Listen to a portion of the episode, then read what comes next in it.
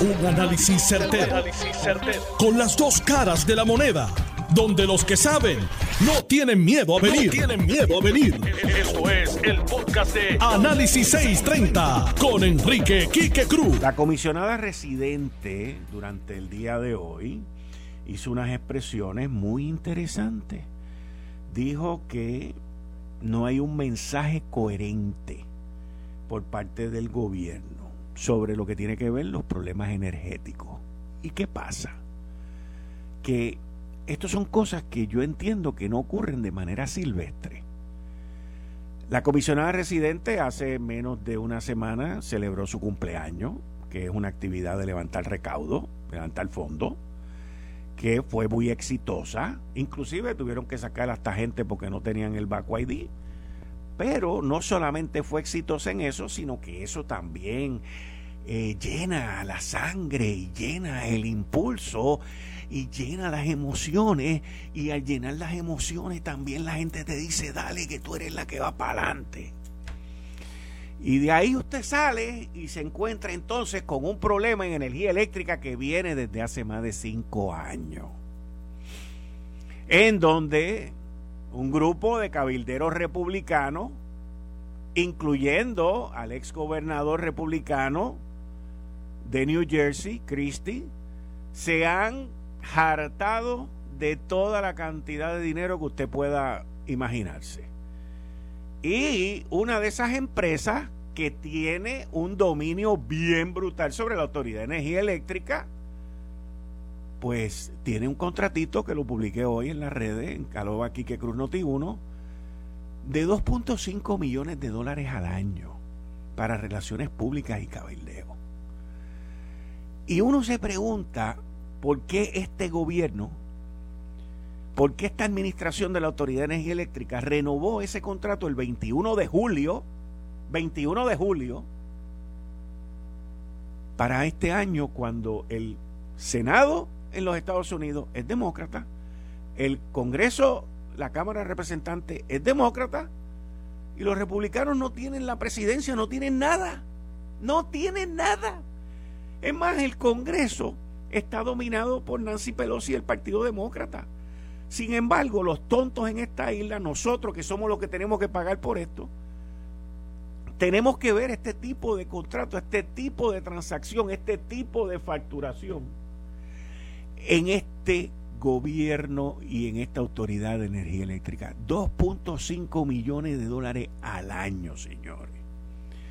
Así que si de verdad, comisionada, queremos empezar a resolver los problemas que tenemos con las generatrices, con la Autoridad de Energía Eléctrica, con un mensaje coherente, tenemos que empezar a recortar y a poner los recursos de la Autoridad de Energía Eléctrica donde deben de ir. A mí me ha llegado información inclusive que la Autoridad de Energía Eléctrica no tiene suficientes fondos para comprar los químicos necesarios de darle mantenimiento a las distintas plantas generatrices. Entonces, tienen 2.5 millones de pesos para... Esto es uno de los varios contratos que vamos a estar sacando en estos días, porque este es el primero, pero hay más. Así que uno, uno quiere que el mensaje sea coherente, uno quiere que haya luz todos los días, pero todos tenemos que mirar hacia todas las áreas que son necesarias para resolverse. Yo me pregunto qué habrá pensado el gobernador Pedro Pierluisi que estando fuera de Puerto Rico, porque estas cosas no ocurren así de la nada, que estando fuera de Puerto Rico, su comisionada residente del mismo partido diga que el gobierno no tiene un mensaje coherente Vamos a estar claros, yo no estoy criticando a la comisionada residente por lo que dijo, porque es que también el gobernador Pedro Pierluisi ha dicho que todo está bien y ahí no hay ninguna coherencia que exista entre la realidad que vive el pueblo de Puerto Rico y la realidad que se vive en el gobierno. Y ahí Jennifer básicamente lo que está haciendo es que está mandándole un mensaje al electorado, al electorado, a sus constituyentes, de que ella tiene empatía, de que ella entiende lo que nosotros los mortales estamos viviendo y de que ella va a hacer algo al respecto. Pero honestamente esto tampoco se va a resolver con una vista en el Congreso de los Estados Unidos porque hemos visto múltiples vistas que no resuelven nada. A quien le toca resolver esta situación es al gobernante que es el que tiene la responsabilidad y el poder para hacer algo o para que se haga algo. Mire, mire el disparate, mire el disparate, mire el disparate que acaba de ocurrir en días recientes. La Autoridad de Energía Eléctrica publicó una convocatoria para reclutar electricistas. Electricistas, señores junio, julio, agosto y a principios de septiembre. Estamos hablando de que 100 días después, 100 días después de que la Autoridad de Energía Eléctrica removió a cientos de electricistas y celadores y los mandó a distintas dependencias del gobierno y le echaron la culpa a la oficina de OATHR la Oficina de Recursos Humanos le echaron la culpa, ¿verdad? Paredes, la señora que está allí en Recursos Humanos, Jaime López, Padilla, todos ellos le echaron la culpa a OATHR. Pero entonces, los mismos que echan culpa son los que ahora están buscando electricistas para que usted entienda y para que usted lo visualice con el tipo de gerencia que estamos bregando en esta isla. No se queje de que se nos vaya la luz, porque la gente que tenemos allí trabajando son los responsables de eso. Y si esas personas permiten que saquen de su, de su grupo de personal a cientos y miles de electricistas y, y menos de 100 días después están reclutando electricistas, pues entonces, explíqueme. ¿Tiene algún problema con que se vaya la luz? No tenemos que tener ningún problema porque todo está bien. Y esta gente son las que están a cargo del sistema. Y con eso es que seguimos ahí. Con eso es que tenemos que bregar todos los días. Todos los días. Si no es una cosa, es la otra. Yo lo único que les pido, que fue lo mismo que les pedí ayer, mientras más ustedes hablan, peor se pone la cosa no celebren que hay luz, no celebren que ya Ecoeléctrica volvió, no celebren que el otro, no celebren que tienen energía además, no celebren nada de eso. Por favor, quédense callados, porque cada vez que ustedes hacen una celebración, nosotros terminamos apagados. Así que con calma, con calma, con calma, porque aquí no hay de otra.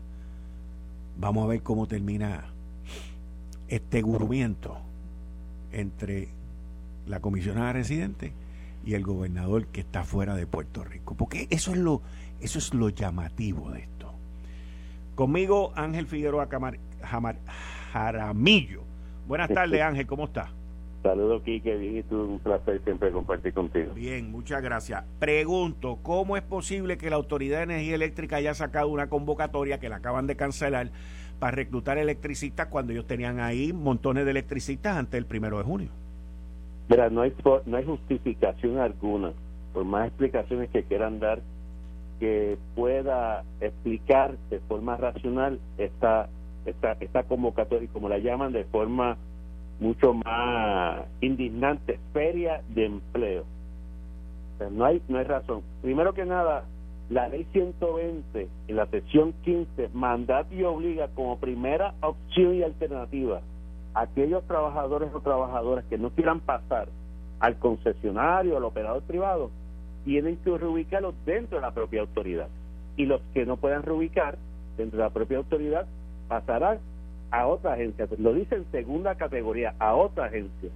Por lo tanto, la primera situación que tuvo que atender la autoridad, debió atender la autoridad, es reubicar a todo el mundo a las, a las necesidades que tenía generación, que mira aquí, que no es de ahora, yo vengo hace más de un año y especialmente con el director ejecutivo actual, con Fernando Padilla y, Jaime López, discutiendo las necesidades apremiantes de personal en las plantas, inclusive presentándole propuestas y alternativas para poder traer ese personal. Ahora bien, Eh, ellos ahora están diciendo por lo bajo porque tratan de justificar el, el desastre que es que la gente no quiso, que ellos publicaron unas plazas en abril y que la gente no quiso solicitar. Pues si eso fuera real, si eso fuera real, yo tampoco solicité en AMSCA, nadie solicitó en la agencia de gobierno. Ahora te voy a hacer una... de movilidad. Pero te, voy a hacer, pero te voy a hacer una pregunta. ¿Por qué la Autoridad de Energía Eléctrica tiene que estar reclutando ahora eh, electricistas? Porque no, y no es electricista solamente, es albañil, operadores de, de, combustible y, y plazas de supervisor. ¿Pero por qué? Porque hay, una, hay realmente hay una necesidad en planta. No está bien, pero, pero, pero no se suponía que ellos se quedan con la gente para que hicieran eso. Exactamente, es lo que te acabo de señalar. Pues, o sea, esta pero... necesidad, esta necesidad no la saben de ahora, la saben de hace más de casi un año, porque la hemos venido discutiendo, por eso no pueden venir ahora a decir, ah, es que después de que salimos de la movilidad que nos dimos cuenta, no. Y vuelvo y te reitero, la ley establece. Pero te pregunto, te pregunto, ellos postean esas plazas, ellos las, abren. Eh, la gente, la gente que estaban ahí, ¿tienen derecho a pedirla? Esa es otra situación que es muy lamentable. Eh, ahora ellos dicen que los empleos son temporeros. O sea, ellos pretenden ahora decirle a un compañero regular que está ubicado en otra agencia, solicita para que venga de forma temporera a trabajar en esta área. Primero, que quiero aclarar esto, que esto es muy importante. Esas plazas no son de carácter temporero, ese es el juego de palabras, porque esas plazas las publicaron el 6 de abril en un documento oficial para aplicar la ley de movilidad. Por lo tanto, si, si ellos hubieran aplicado la ley de movilidad, ellos tienen que publicarla, vamos a empezar por ahí y publicar, ellos tienen que decir, mira Jaramillo, tú vas para Palo Seco en esta plaza que tú cualificas, punto. Como me hicieron en efecto cuando no me. Yo no pedí en Entonces, la publican para hacer decir que la publican y, con, y en los trabajadores que pudieron ir ahí iban en carácter regular, que es lo que la ley aplica. Por lo tanto, decir ahora que son temporeras es faltarle la verdad y faltarle a la, a la, a la información que llega a Fortaleza, porque yo he tenido comunicación con Fortaleza ayer. Tú. Y me dijeron, mira, mí esto es temporero. No. Y le evidencié que no eran plazas temporeras. Ah, sí si recluta gente de la calle, sí viene en carácter temporero porque no viene regular de la calle. Ok, entonces te pregunto, la comisionada residente dice que ella entiende que no hay un mensaje coherente del gobierno sobre los problemas del sistema eléctrico. Y que esto no se trata de un mensaje coherente, esto se trata de una situación más profunda. Aquí hay un desmadre operacional y decisional en esta transacción, en este proceso. El gobierno se ha negado a fiscalizar lo que hemos discutido ampliamente, un contrato que a todas luces sigue demostrando los mal contratos que fue y que es. Y, una operación, una gerencia dentro de la propia autoridad que tampoco ha podido cumplir con su deber ministerial de hacer una operación adecuada para el pueblo de Puerto Rico. Esto no es cuestión de un mensaje coherente.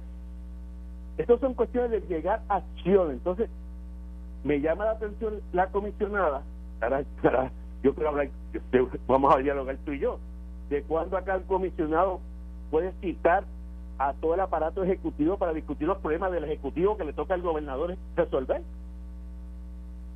Eso me llama la atención. Que ella esté citando al, aparato privado, al aparato público, para discutir y le den explicaciones que hay un mensaje coherente. Yo pensaba que el gobernador de Puerto Rico era Pedro Luis Bueno, vamos a ver cómo termina esto y vamos a ver cómo esto sigue. Seguimos siempre a tu disposición para dialogar. Muchas gracias. Muchas gracias. Ustedes escucharon a Ángel Figueroa Jaramillo. Miren, aquí ahora de las peores cosas que pueden ocurrir es que dentro del gobierno, dentro del mismo partido, se estén tirando mutuamente. De que la cosa está mala, la cosa está mala. De que la cosa no mejora, tampoco mejora. Pero hay un problema serio serio en la generación. Y obviamente los que la están corriendo no saben lo que están haciendo. Así que, entrando en otro tema, agricultura. Tengo, tengo que sacarme esto del sistema. Porque sale una noticia que van a subsidiar el salario de los trabajadores en la agricultura al 50%. Estamos hablando que los agricultores, me imagino yo, a través del secretario de Agricultura, pidieron que no se les incluyera a ellos en la ley del salario mínimo que se firmó hace unas semanas atrás. Y ahora le van a dar a los agricultores, a los patronos, un 50% de alivio, de ayuda. Y yo tengo un problema tan grande con esto, pero tan y tan grande con esto, porque los subsidios no le llegan a quien se supone que le lleguen, que es al agricultor, al que trabaja la tierra, a ese es al que yo quiero que le llegue el subsidio, no al que paga, no al que se va a ahorrar la mitad. Entonces no los venden como, mira, mano, mira esta chulería, mira este logro Vamos a subsidiar el 50%. Cuando el salario mínimo suba a 8.50, nosotros vamos a darle la mitad. No, no, no, no, no. Eso no es lo que queremos para estimular la agricultura. Lo que queremos para estimular la agricultura es ofrecer un salario de 10 pesos, de 11 pesos y que los 4.25 sea parte de la mejora salarial. O sea, eso es lo que se llama incentivar la agricultura. El, incentivar la agricultura no es, no es que el agricultor se ahorre la mitad. No, no es eso lo que estamos hablando.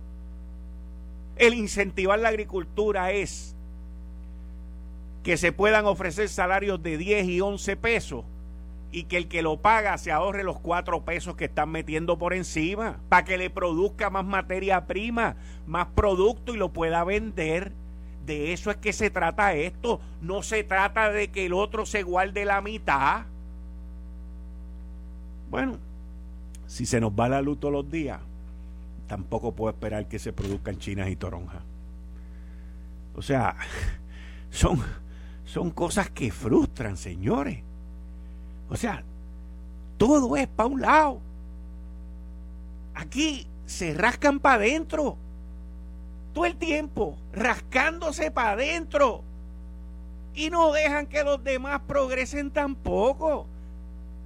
O sea, ¿quién va a querer meterse allí a 8 pesos la hora? Dime.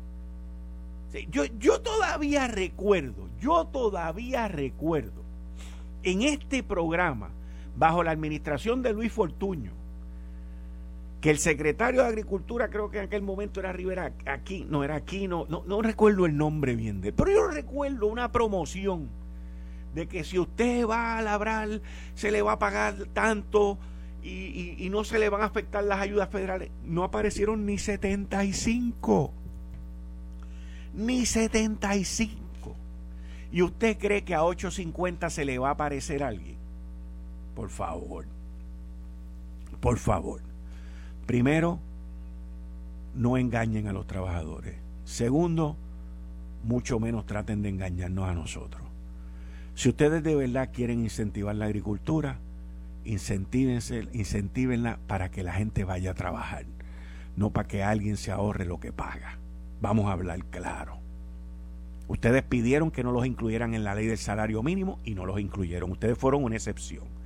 Ahora le van a pagar la mitad del salario también. Honestamente, ¿ustedes se creen que va a ir más gente a trabajar cuando el patrono se va a ahorrar el 50% del salario? ¿En serio que eso es un, un subsidio? ¿En serio?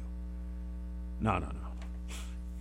Aquí la agricultura no va a echar para adelante mientras se esté pensando en el bolsillo de un grupo.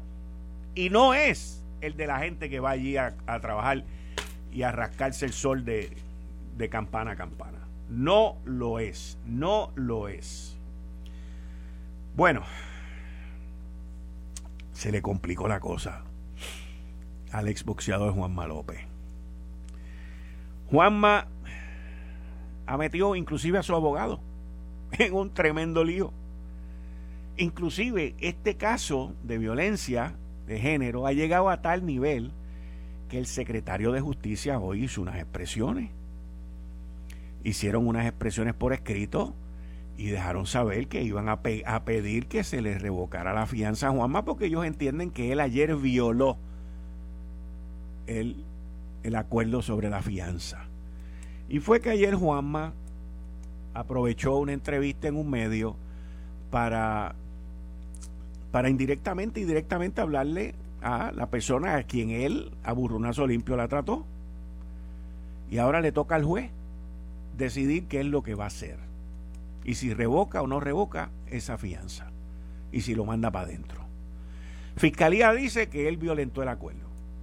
Y Fiscalía, a través del secretario de Justicia, Domingo Emanuel, y dicen que ellos están ahí para proteger a la víctima. Y escuchen esta parte, que es la parte más importante, y para asegurarse que esa víctima continúe cooperando. Y en los casos de, de violencia doméstica, esa parte del continuar cooperando es bien, bien importante.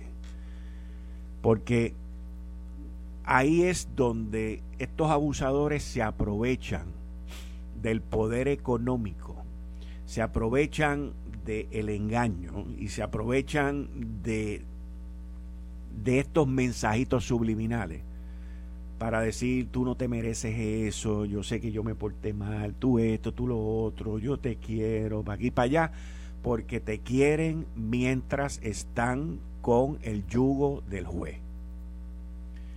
Y aquí los tribunales en Puerto Rico, los tribunales en Puerto Rico, los jueces, son parte de la solución en cuanto a esto. Son gran parte de la solución. Mire, esto, esto envuelve a los familiares de las víctimas, esto envuelve a los vecinos de las víctimas, esto envuelve a Fiscalía ahora que va a estar presente en los casos, esto envuelve el sistema judicial también, esto envuelve a todo el mundo.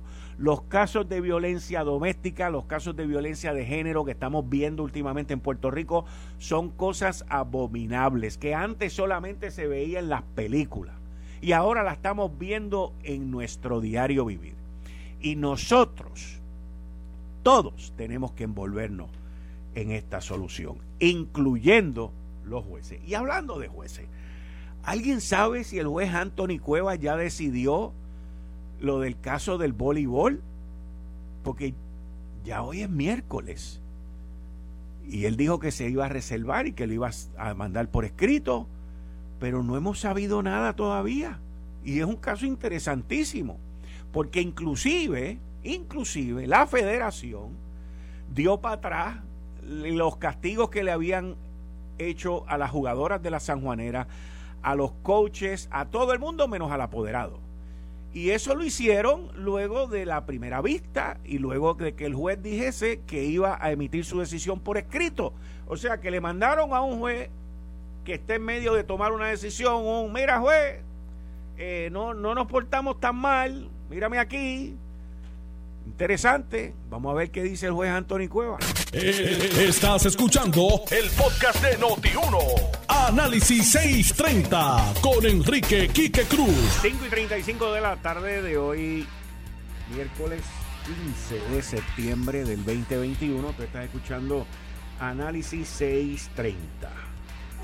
Yo soy Enrique Quique Cruz y estoy aquí de lunes a viernes de 5 a 7. Miren que de esas cosas que la vida como que jala uno, hace unos 10 minutos atrás yo me estaba preguntando qué había pasado con la juez, con la decisión, perdón, del juez Anthony Cueva. Y me acaban de enviar aquí la sentencia sobre lo del voleibol, pero eh, lo más impresionante es esto. Déjenme leérsela.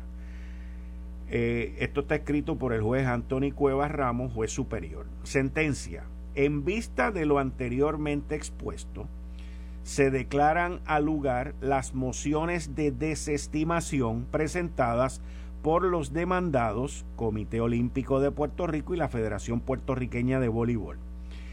En su consecuencia se dicta sentencia desestimando la demanda presentada por falta de jurisdicción hoy 15 de septiembre del 2021. Eh, es claro eh, el prejuicio que hubo contra esta voleibolista, pero también es claro que todavía vivimos en la, en la edad de piedra y que mucha gente se da con piedras en el pecho de inclusión, de perspectiva, de género, de esto, de aquello y de lo otro, pero al final y a la postre estas cosas pasan. O sea, y yo, por ejemplo, respeto la decisión del juez, entiendo el punto de vista de él, pero más me enerva el que las mociones hayan sido presentadas por el Comité Olímpico, que vive y padece de fondos públicos, y la federación, que vive y padece también de fondos públicos. Con eso le doy la bienvenida, como todos los miércoles a las 5 y 30, a la licenciada Zoela Boy, y como dice el, el, el artículo que estoy leyendo de Noticel, el titular que dice, aunque con aceptación del problema de género, el tribunal desestima demanda de la Sanjuanera. Licenciada Zoela Boy.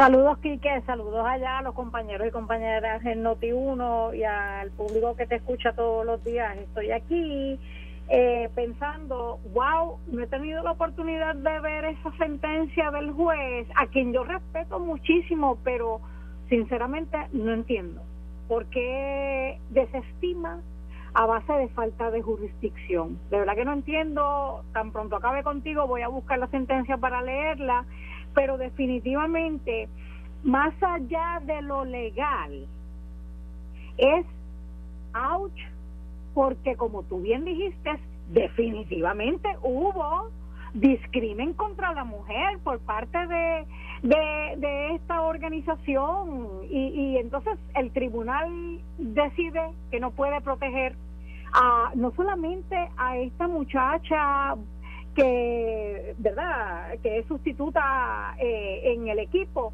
sino de ahora en adelante se quedan desprotegidas igual, a menos que entonces la organización cambie los reglamentos. De verdad que me entristece, pero estoy bien eh, interesada en leerme la sentencia para entender el porqué. Hmm.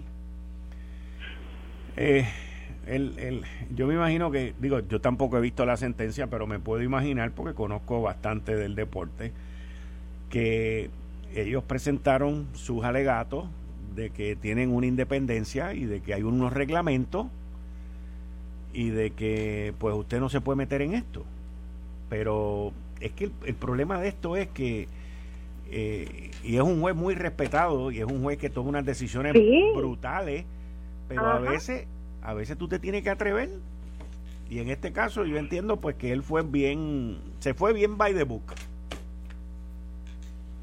Yo, yo no estoy, exacto, yo no estoy segura que no haya jurisdicción porque porque es que él mismo, él mismo reconoce que hay un problema, él reconoce que hay un problema, pero él dice pues que no, él no le vio la jurisdicción y créeme que yo estoy seguro que él lo miró, lo estudió, sabía que le iban a criticar y él, le dio la vuelta hasta pues, se fue por donde, por donde él entendía que era. Ah. Pues la verdad es que no me atrevo a opinar mucho más porque sería injusto de mi parte, no he leído los argumentos que utiliza para tomar la determinación de que no tiene jurisdicción, pero nuevamente, más allá de lo legal, más allá de lo ¿verdad? estrictamente en derecho, eh, puede estar correcto en derecho, pero entonces, otra vez, el mensaje, ¿cuál es? ¿Dónde está la, la protección para la mujer discriminada? No solamente ella específicamente, sino las muchas otras que pasan por el discrimen. Pero nada, este, eh, qué interesante, qué interesante. Sí, no, una cosa, o sea, es, es algo, bueno, vamos a seguir con otros otros temas que son igual de interesantes, by the way. aquí hay cosas que están ocurriendo hoy miércoles eh, que son bien interesantes también. La comisionada residente que es del mismo partido que el gobernador Pedro Pierluisi, quien está hoy de viaje, eh, ella entiende que el gobierno no está enviando un mensaje coherente sobre los problemas del sistema energético y va a hacer este, unas vistas y unas cosas allá en Washington. Eh, eh, ¿cómo, cómo, vamos a empezar por el, por el cohete de la coherencia? Porque es un cohete. Es un cohete. Tú sabes, eh, Quique, yo estaba leyendo las expresiones de la comisionada residente y entre las cosas que dijo, a mí resaltaron tres, tres mensajes para mí, los más importantes desde mi punto de vista. El primero, dice claramente que hay falta de un mensaje coherente por parte del gobierno de Puerto Rico. Uno. Dos, hace mención de los servidores públicos, de la excelencia de los servidores públicos en la Autoridad de Energía Eléctrica. Y a pesar de la excelencia de estos servidores públicos, la autoridad no está respondiéndolo al pueblo. Y tercero, se identifica con lo que la mayor parte de los puertorriqueños, si no todos los puertorriqueños y puertorriqueñas, están sufriendo, que es el problema, la consecuencia de este problema del sistema de energía en Puerto Rico. Así que yo creo que ella en sus expresiones, de forma, ah, ¿verdad? Eh, déjame ver cómo lo digo para que no se malentienda, pero yo creo que como quiera, como quiera nos, como quiera nos van a malentender porque los que llevan los mensajes dicen las cosas en contra de uno para ellos entender que la están haciendo bien, así que no te preocupes, tú di lo que tú piensas y sigue para adelante. Pues yo creo que el término es que ella en su mensaje fue muy puntual, porque ella en cierta forma está diciendo yo entiendo, yo te entiendo a ti, puertorriqueño. Está siendo empática con el electorado. Sí, sí, y le está diciendo, le está diciendo, el Ejecutivo no lo está haciendo, porque déjame decirte, y oye, y sabes que lo respeto, lo apoyo, pero no es la primera vez que lo digo públicamente y hoy voy, hoy me reitero, yo no sé por qué el gobernador defiende a Luma. Ese no es el papel del gobernador. Y entonces ahora tenemos a la comisionada residente defendiendo al pueblo puertorriqueño, que es lo que la mayor parte de la gente hubiera esperado que hiciera el gobernador. Y además de eso, cuando la comisionada residente defiende a los empleados de la Autoridad de Energía Eléctrica. El gobernador ha dicho en varias ocasiones que la gente está cansada de la Autoridad de Energía Eléctrica y nunca sacó, o por lo menos yo no lo escuché, por lo menos yo no lo escuché, nunca dijo, no son los empleados es la burocracia, son las administraciones que por años y años allá arriba se tomaron decisiones equivocadas. Y sin embargo, Jennifer le está diciendo, la comisionada reciente le está diciendo a esos empleados, oye, yo sé que no es tu culpa, yo sé que no eres tú. Eh, son otros los factores que llevan a que la autoridad no esté rindiendo el servicio que debería. Y por último, yo creo que está diciendo entre líneas el Ejecutivo no lo está haciendo bien, porque no le está informando a la gente, no le está hablando claro a la gente. ¿Y saben qué? Para que ustedes entiendan lo que está pasando, porque ustedes tienen el derecho a entender lo que está pasando, yo voy a citar una reunión. Y a mí eso me sorprende sobremanera, o porque cuando tú citas una reunión, ella como comisionada residente, a quien va a citar es a personas que le responden al gobernador de Puerto Rico, al director ejecutivo de la Autoridad de Energía Eléctrica, a la persona o presidente del negociado de energía eh, del negociado de energía de Puerto Rico, a Luma no, porque Luma es una compañía privada, pero pero también la va a llamar a la mesa y me parece que entonces ella está diciendo eh, eh, a falta de que el Ejecutivo no lo haga, yo estoy aquí para hacerlo. Y yo te he escuchado a ti, que yo no sé cuántas veces decir, en la política, el espacio vacío, eh, y ahora no recuerdo exactamente tus palabras, pero es que lo llena. Si tú dejas un espacio vacío en la política, alguien lo va a llenar por ti. Y a mí me parece que en cierta forma eso es lo que está haciendo la comisionada residente. O sea... Y yo... dale, dale, termina tu pensar. No, lo que iba a decir. Pues déjalo ahí, pues déjalo ahí. Pues déjalo ahí, déjalo ahí. O sea que hoy, hoy, la comisionada residente dibujó la raya y sacó los tambores de guerra.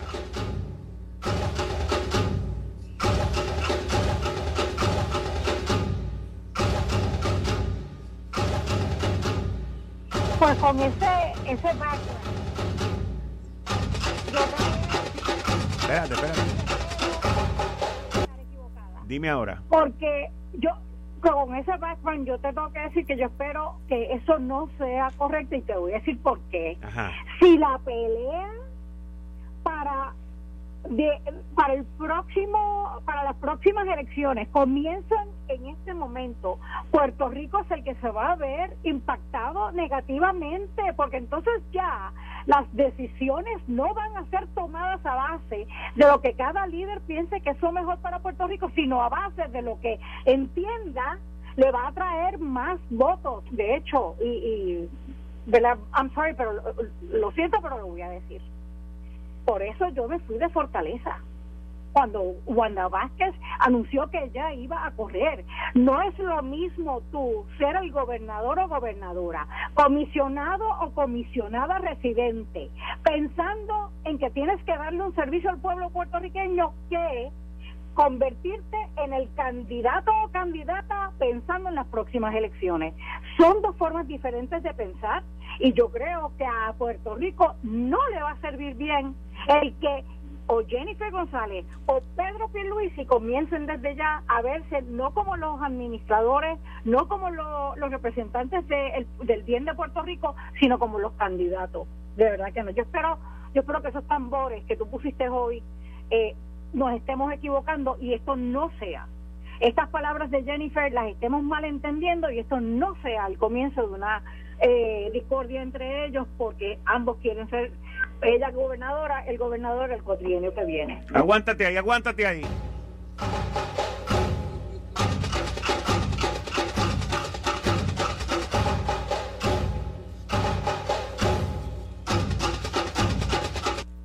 Bueno, vamos a ver, vamos a ver, vamos a ver, vamos a ver qué pasa.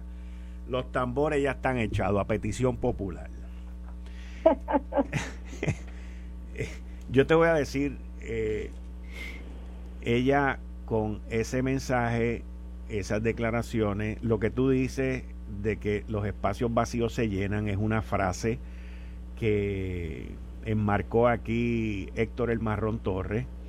Al igual, ah, al igual que le enmarcó el que en la política no hay verdad que dure 24 horas. Esas son las dos frases de él.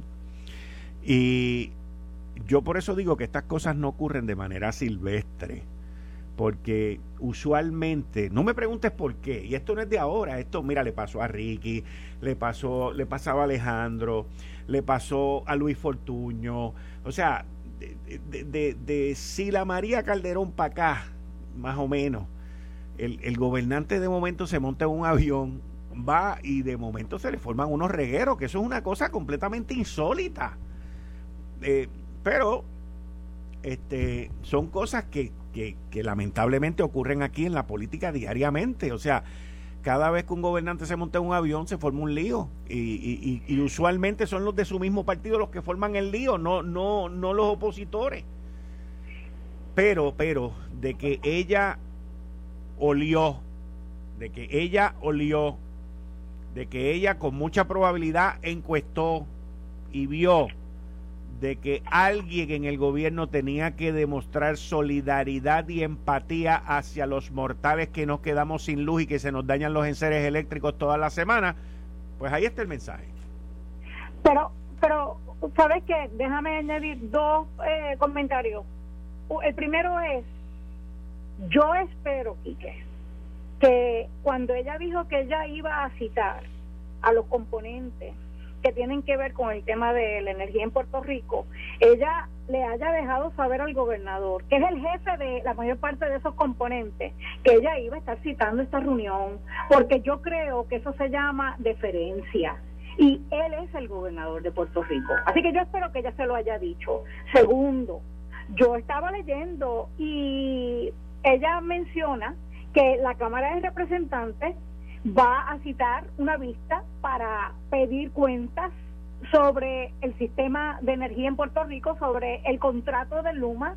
Y sin embargo también leí en, los medios de comunicación que creo que es la directora ejecutiva de la comisión, dijo que todavía no se ha eh, puesto en calendario, mucho menos notificado que se va a llamar a una vista, que ellos lo están evaluando pero la decisión no está determinada, es lo que yo leí. Así que yo no sé, quizás lo que se está eh, publicando en los medios de comunicación no está tan correcto. Yo creo que es importante que, que se aclare, tanto de parte de, de ¿verdad? De, la comisionada, eh, porque me parece que aquí hay como que información contradictoria. Vamos a ver. Vamos a ver porque aunque estamos demasiado de temprano, como tú dijiste. Ay, sí, sí. aunque estamos demasiado temprano, eh, pues parece que hay algunos que piensan que no estamos tarde. está bueno eso. Sí, sí, esto está, esto está bueno, esto está, está interesante. Oye, este, soy, yo, yo tengo que, tengo que tocar un tema contigo. Tú fuiste secretaria de corrección, fuiste senadora y, y fuiste eh, chief of staff, secretaria de la gobernación. Eh, en, en, meses recientes, de un tiempo para acá, podríamos decir durante la pandemia, todavía estamos en la pandemia, pero yo estoy viendo unos crímenes y una violencia, pero horrorosa oh, contra la mujer, horrorosa. Eh, y, y, y, no veo, no veo ese, ese movimiento, o sea, para, para ver cómo podemos parar esa plaga que tenemos ya metida en nuestra sociedad en donde esto no es solamente el gobierno, la policía o el que otro, o sea, somos todos, somos todos los que tenemos que meternos en esto. Quique, yo estoy completamente de acuerdo contigo. De hecho, eh, igual que con que pelear contra la pandemia, pelear contra la criminalidad, no puede ser responsabilidad exclusiva del gobierno de Puerto Rico. Cada uno y cada una de nosotras puede eh, aportar un granito de arena. Sin embargo, yo te tengo que decir, a mí el secretario del Departamento de Seguridad Pública y el comisionado de la policía me parecen dos personas bien responsables, tienen la preparación y la experiencia necesaria. De hecho, yo tengo que decirte que en términos generales, el tiempo que llevan, yo me siento que ya son las personas correctas. Sin embargo, habiendo dicho eso, tengo que decirte es inaceptable que lo que llevamos del 2021 haya habido 10 mujeres que han muerto a manos de sus compañeros o excompañeros. 10, 6 más que el año pasado a la misma fecha. Es inaceptable que hoy ¿Cuántos? 452 creo que son asesinatos en Puerto Rico, creo que son 70 más que a la misma fecha del año pasado. Así que definitivamente el tema de la criminalidad y muy en particular de la violencia, hay que trabajarlo. Yo he. A mí me encanta leer sobre el tema, me encanta el tema, me apasiona el tema y yo tengo que decirte que aunque yo confío mucho y creo que son las personas correctas, el comisionado y el secretario, yo no veo un plan o por lo menos no es público, por lo menos no lo están compartiendo. Pero la realidad es que, cosas tan básicas como, y un poco, ¿verdad? Eh, utilizando la experiencia que tengo eh, por haber trabajado en el gobierno federal y después el estatal, en las diferentes agencias, ¿dónde está la comunicación entre el Departamento de Corrección y Rehabilitación y las agencias de ley y orden. Se están sentando los oficiales de ley y orden con los confinados, con los oficiales correccionales para recopilar la la inteligencia con tanto y tanto valor que tienen los confinados y confinadas. ¿Sabes? Cuando, yo recuerdo cuando yo estaba primero cuando estaba en el sistema federal, desde NBC Guaynabo, que es la cárcel federal, cuando yo estuve allí, los fiscales federales, los agentes del FBI, de DEA, de todas esas agencias de ley y orden, ATF, se pasaban en la cárcel entrevistando confinados, porque si hay personas con información que te puede inclusive llevar a evitar que se cometan delitos, son los confinados y confinadas. Yo no sé si eso se está haciendo entre los oficiales de ley y orden del sistema eh, de, seguridad de Puerto Rico con los confinados y confinadas dentro de las instituciones correccionales y a base de lo que he escuchado, pues porque todavía uno tiene gente, ¿verdad?, en, las diferentes agencias, Parece que no, que no se está utilizando esa información, estamos malgastando esa información, por un lado, por el otro lado. Y que el, la tasa de esclarecimiento de los delitos en Puerto Rico es, es horrible. Sí, sí, Yo, el, creo que estamos, se, alega que estamos como en un 22%. Eso significa que de cada 10 personas que cometen delitos, dos solamente pagan por lo que hicieron. Dos. Así que si, si yo soy una persona que está tomando la determinación de si voy a cometer o no un delito, y yo sé que de 10 8 no los cogen, lo más probable yo voy a decir, ¿sabes qué? Yo me voy a tirar la jugada, voy a cometer el delito porque lo más seguro yo voy a ser uno de esos ocho y no uno de esos dos a quienes cogen. Así que si, si nosotros estamos tratando de tener un plan para combatir la criminalidad, hay que con urgencia atender el tema del esclarecimiento, porque es necesario enviar el mensaje de que en Puerto Rico tú la haces y tú la pagas. Y yo creo que ese no es el mensaje que está llegando. Y lo y el último comentario que voy a hacer con relación a esto es, a mí me preocupa el personal, la falta de personal. No hay suficientes policías en la calle. Y sabes qué, yo, yo, cuando yo estaba en el Senado, yo le dije a Elmer Román, cuando era secretario de Seguridad, le dije, mire secretario, yo he estado en el Ejecutivo y yo sé que hay un montón de jefes y jefas de agencia que tienen policías de escolta. ¿Sabe qué? Hago un inventario. Yo creo que ningún jefe ni jefa de agencia necesita escoltas de la policía a menos que tengan una amenaza. Sí, incluyendo exgobernadores también. Todo ese revolú, esto es un desastre. Esto es un desastre, las escoltas son un desastre.